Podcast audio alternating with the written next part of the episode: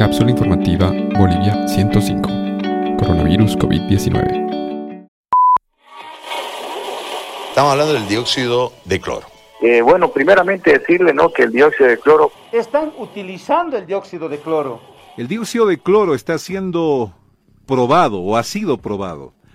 El producto, el dióxido de cloro.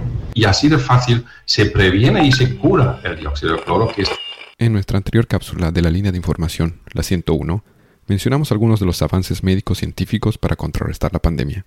Y en esta segunda parte, concluimos con los datos restantes de dichos avances, así como la información sobre el tan discutido dióxido de cloro.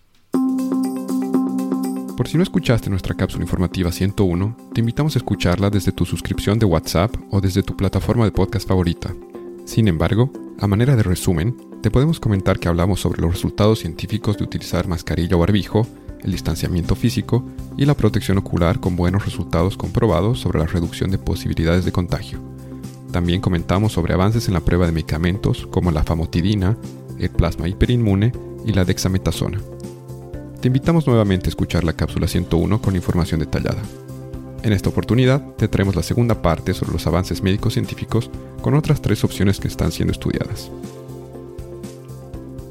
Número 1. Terapia con anticuerpos monoclonales. Esta se trata de una versión moderna del denominado plasma hiperinmune, pero de la misma manera se obtiene de la sangre donada por un paciente recuperado de coronavirus. Una compañía estadounidense, Regeneron Pharmaceuticals, espera tener un tratamiento disponible en base a estos anticuerpos antes de que una vacuna esté aprobada. Número 2. Vacuna contra la poliomielitis. Se trata de una vacuna existente que protege a los niños contra una serie de infecciones. Se administra por vía oral, es segura y barata, y según informan existen más de mil millones de dosis existentes. Konstantin Chumakov, de la Administración de Medicamentos y Alimentos de Estados Unidos, FDA por sus siglas en inglés, y el Dr. Robert Gallo, del Instituto de Virología Humana de la Universidad de Maryland, esperan poder probar su efectividad contra el coronavirus. Número 3. Antiviral Remdesivir. Se ha realizado un ensayo con más de mil personas en todo el mundo conducidos por investigadores de Estados Unidos. La aplicación de este antiviral develó que se acorta el curso de la enfermedad de 15 a 11 días en promedio. El medicamento fue aprobado en Estados Unidos para formar parte del tratamiento contra la COVID-19. Sin embargo, no se constituye en una cura por sí solo y requiere de terapia y tratamientos complementarios en aquellas personas que están hospitalizadas. Por último, respecto al dióxido de cloro, no existe evidencia científica que compruebe su eficacia como tratamiento contra la COVID-19. Además, las autoridades nacionales, específicamente el Comité Científico Nacional COVID-19 del Ministerio de Salud, realizaron un comunicado mediante el que se indican los riesgos asociados en su utilización. Dentro de estas recomendaciones tenemos las siguientes.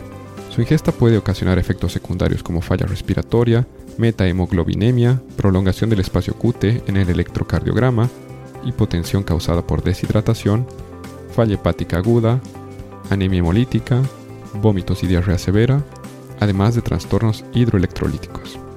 Las dosis que circulan por redes sociales pueden ser tóxicas para la salud pública por la concentración de sus componentes.